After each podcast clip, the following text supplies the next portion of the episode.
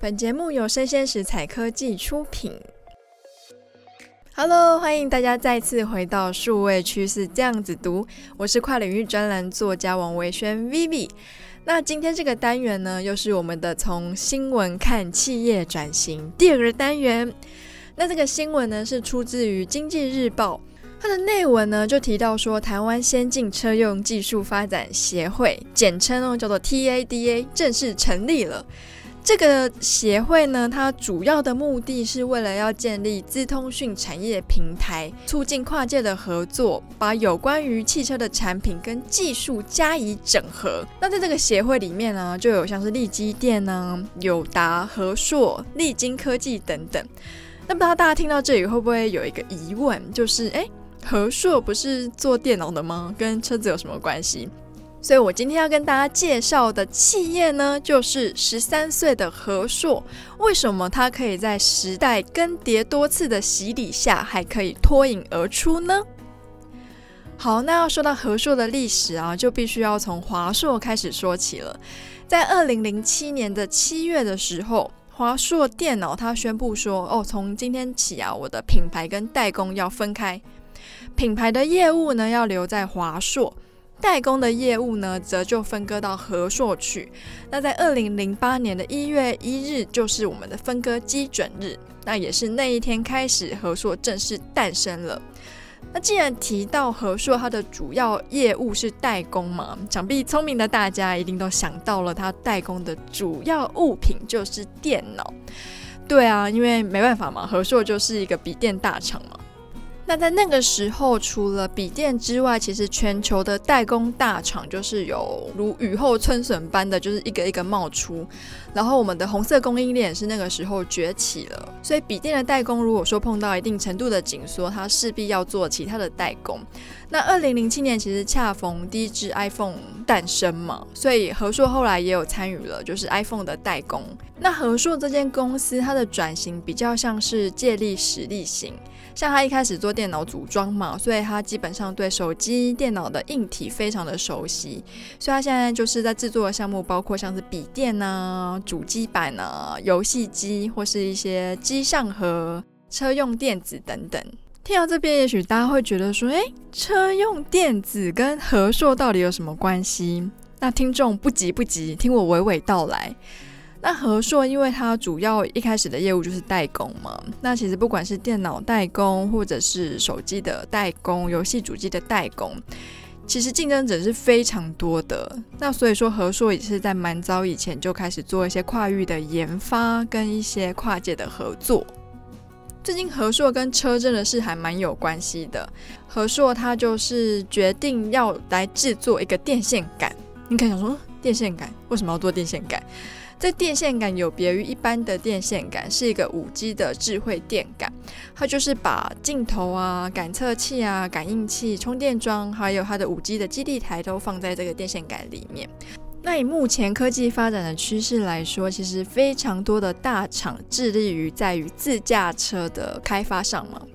我个人认为哦，假如说以后自驾车真的是有可能实现的话，那这个智慧电感对于自驾生态来说就是非常重要的一环。那不知道大家有开过车的人应该都有这样的经验，有时候不管是比较早出门或者比较晚出门，即便路上是一台车也没有，可是那个红绿灯可能就是九十九秒，然后你就必须在那边等九十九秒，因为你也不能闯红灯嘛。所以，在这个智慧电感发表要做之前，我就一直还蛮难想象，这么高科技的产品要怎么在这么古老的设施里面生存呢？毕竟红绿灯它的发明的历史可是有一百多年。那第二个，它跟车子有关系的就是和硕，它成为特斯拉的关键电控电脑的供应商。和硕跟车用产品的发展，它其实最早可以追溯到还没有分家前的华硕时代哦。他们那个时候就做了导航机。那其实经过多年的布局，和硕在这一块市场上有蛮多客户的。那其中包括像是一些控制器啊、车用面板或者是一些通讯模组。那过去的技术核心也让它在车用的变压器跟充电桩的发展也是不容小觑。那听到这里，不知道听众会不会有一个疑问？诶，既然他做车子好像也不错，那为什么他不干脆就直接去做车子呢？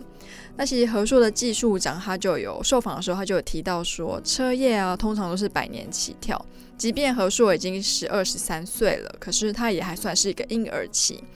那与其呢去做一个车子的本体。我们台湾的电子业是最发达的嘛，不管是电子或是电脑的整合，所以比起去投资车子的硬体开发，还不如就占好它原来的优势，它的电子的制成，它的电脑系统的整合，把它擅长的优点放大，然后不去碰触它的缺点。